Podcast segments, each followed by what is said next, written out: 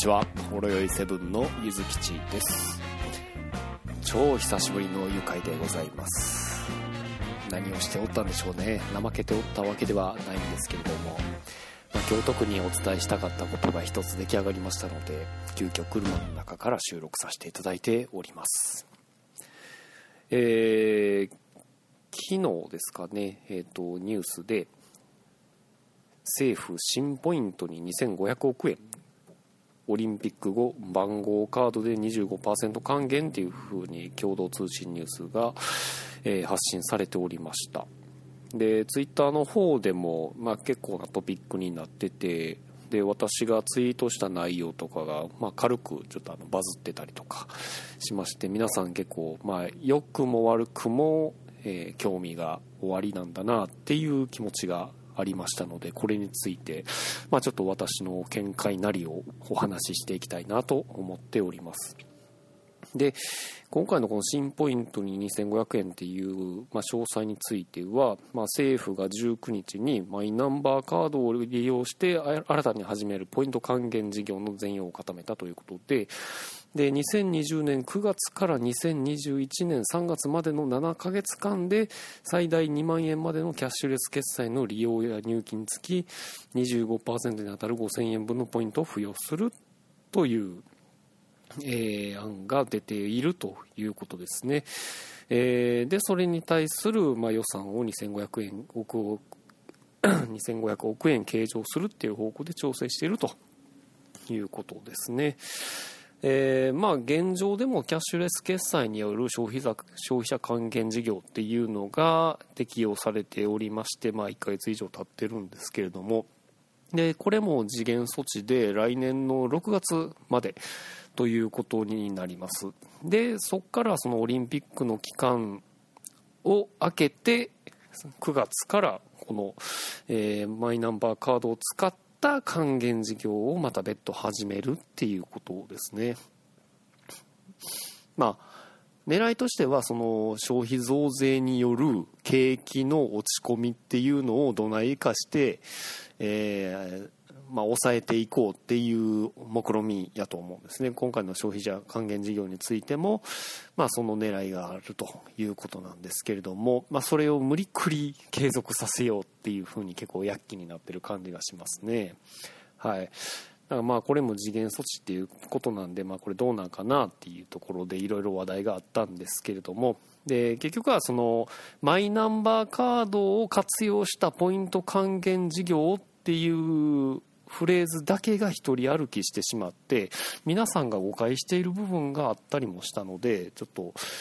まあ私の備忘録的にも皆さんにお伝えする媒体としてでもまあこういう収録したいなと思ったわけです。はい。で、まず一番最初に大事な、まあ、誤解なんですけれども、えー、よくあるツイートとしては、ただでさえあの個人で持ってるのが危なっかしいマイナンバーカードを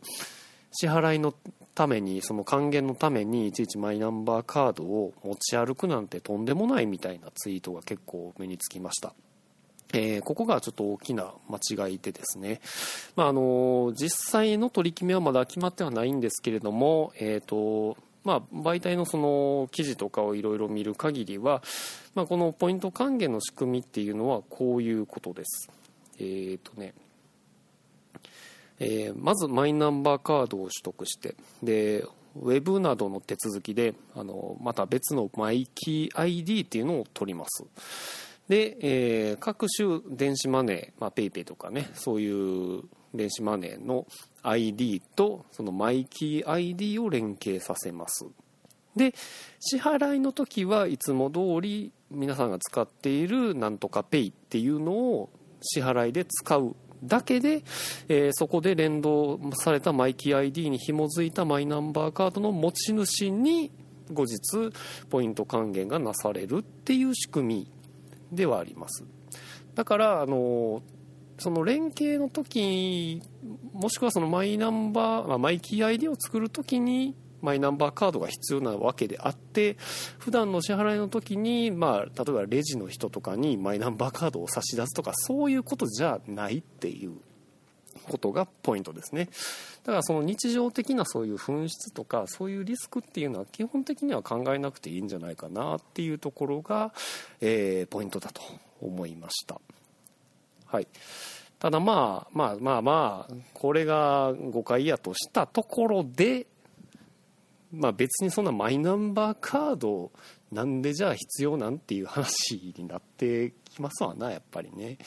まあ結局これ自体はもう特段擁護することもなく結局国の思惑としてはそのマイナンバーカードを、えー、普及させたいと。でその先にあるのはそのまあ、要は国による個人の統制じゃないですかね、まあ、なんていうんかな、その、えー、マイナンバーカードでそのポイント還元をします。で、マイキー ID とその、なんとかペイとの連動しました。で、まあ、これは還元事業は、まあ、次元措置だとしても、その連動した情報っていうのがいつまで続くのかっていうところがちょっと気になるところですね。多分、やろうと思えばその個人の購買情報をまあ、国が管理するっていうところもできなくはないというところでありますね技術的に言ったら。その上での還元としての25%と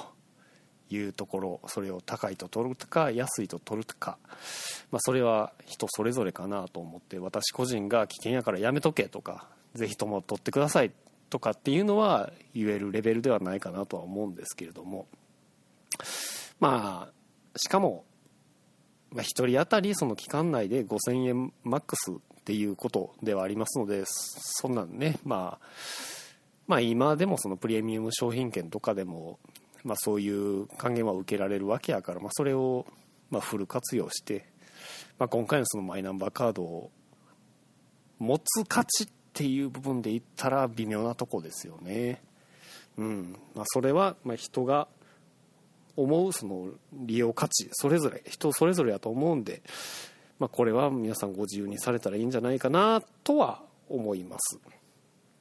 ただ、まあ、マイナンバーカードを取るメリットっていうのは、まあ、まだまだやることってそんなないんですけどまあ今後展望としてあるのはやっぱりその市役所とかに行かなできへんような手続きであるとか、まあ、そういったところが、まあ簡略ができたらいいよねっていうところですね。まあ、今であってもそのマイナポータルっていうそのマイナンバー関連のそのポータルサイトにおいては、まあ、できることっていうのは結構いろいろあったりするんです。でまあ、特にあの身近に一番便利なのはあれじゃないですかねコンビニによるその住民票とかのあの書類発行っていうのがマイナンバーカードを持ってたらマルチコピー機に去ってかざすだけで、ね、お金払ったら印刷してくれるとかっていうのがありますからね、まあ、そういったことができるんやったらいいでしょうし。まあ、もうちょっと言うなら子育て関係で言ったらその児童手当の現況届とかっていうのもどうもそのマイナポータル経由で、えー、と電子的に手続きすることもできるらしいです。で前にちょっとツイッターで見かけたのはその、まあ、一人親の人がそのシングルマザーの方が、まあ、出産をしましたでその時にそのまあ、いわゆる14日以内に出生届を、まあ、役所に届けないといけないんですけれども今のところその、えーとまあ、出産した本人であるとか代理人がその市役所の方に、えー、足を運んで手続きしないといけないっていう取り決めがあってなんでそんなご無体なことさせるのよっていうツイートが結構バズってましたけれども。まあ、これもね、その後私調べたんですけど、またマイナポータルではそこはできない。ですよね。逆にそういうことができるようになってくれたら、マイナンバーカードの利便性ってすごい高まるんじゃないかなとは思いますね。で、あともう一つ思ったのは、やっぱりこの時期、11月、12月ぐらいの時期で言ったら、そのサラリーマンで言ったらその年末調整ですよね。年末調整なんかも、やっぱり今や結構電子的に手続きできたりするケースも、まあ、会社によってはあるとは思うんですけれどもいまだにやっぱりその保険料控除とか住宅ローン控除とかっていうのはそのサービス各社から送られてくる証明書をまあ貼っつけて総務の人にお渡ししてちゃうやないのこれ貼り付ける順番ちゃうやんかここの金額ちゃうやん書き直してよみたいなあの年末恒例の営業対経理総務とのバトルが始まるあのねあの独特の嫌な空気。あれ改善したいですよね。だとしたらどうなんやろその保険会社とかに契約するときに個人番号も提供してしまってでマイナポータルにそのまあ支払い状況を全部もう共有してもらってもうそれも会社にもその個人番号も渡してるわけですからそれと紐付けてでマイナンバーカードでこっちはその何かスマホかなんかであの提供してくださいっていうボタンをポッて押すだけでもう年末挑戦完了してくれたらええやないのと。控除の申請できたらええやないのって常々思いますよね。まあそういったような感じでまあ要は考えようやとは思うんですよね。であとは、えー、このマイナンバーカード一番の問題点やと思ってるのがそのカードの券面自体に個人番号が印刷されていることじゃないですかね。あれほんま考えた人はアホですよね。あのー、なんでそんな目に見えるところに個人番号を載せる必要があるのかっていうところなんですけど当然あれって IC カードだからその IC チップの中に個人番号っていう情報はあるわけだからだから必要に応じて、まあ、その IC カードリーダーなりで読み取ったところで表示させて、まあ、そこで出しゃええだけの話でそんなアナログの場で個人番号を見ないといけないっていう機会って一体どこにあるんやなと常々思うんですよね。だからほんまに最初にあれちゃいます？その会社に入社した時に個人番号を書き写してくださいっていう時ぐらいになっちゃうのかなとか思うんですけどまあ、そういう時はもうええじゃないですか。もう市役所行ってそのなんか IC カードリーダーの機械なんかに通させてもらってその時に個人番号を表示させるでそこで転記するっていう手間をも取らせたらええじゃないですか。ねだからそれだけの手間でいいと思うんで普段はもうなんかあの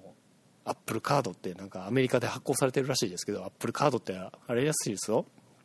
あの番号何も書いてないらしいですよ。カード番号も名前も期限も。シンプルななんかチタンの板だけが届くらしいですよ。そういうのにしたらいいじゃないですかね。なんかまあ何も書いてないのはめあのややこしいんで、まあ、僕の名前だけ書いてるやつ。そういうのに最初にしとったらええのにね。あの個人番号カードってわざわざ QR コードが表示してあってそれを QR コードリーダーで読んだらご丁寧に個人番号が表示されるんですよね。あれも余計なお世話ですよね。だからまあこれからの話でもいいからとりあえずこのまず今個人番マイナンバーカードを持ってない人の理由としてはその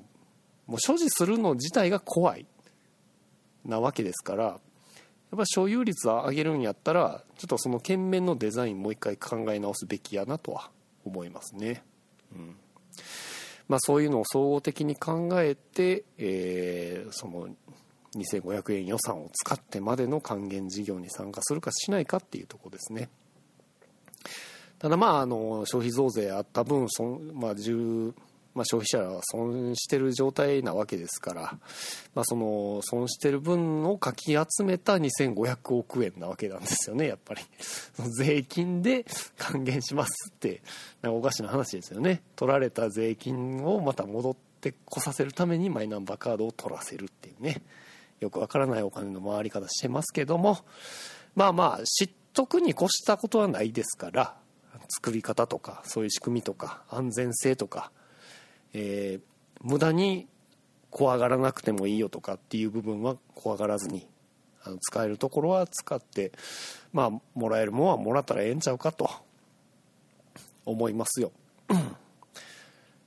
その2500円まあ言ってみたら山分けじゃないですか。もうあの飛びつかない人にはあげませんよっていうことですからまあとりあえずまあもらえるもんもらっときましょうと。いうのは個人的な、まあ、だから私は、まあもうすでにマイナンバーカード持ってますんで、まあそれはもう乗るしかないこのビッグウェーブにっていう感じでやろうとは思います。はい。まあ、とりあえず今私が知り得た情報をお伝えしましたので、まあ、ぜひとも、まあ、ご活用いただければと思います。はい。では、誘拐の方以上で終わります。ありがとうございました。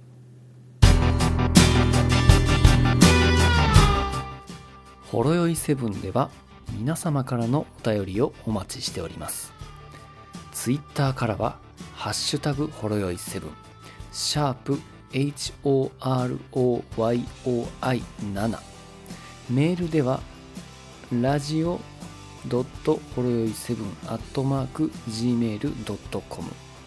RADIO ピリオド HOROYOI7 アットマーク Gmail.com ブログ本文にあるメールフォームのリンクからもメールが届きます。読まれた分だけテンション上がります。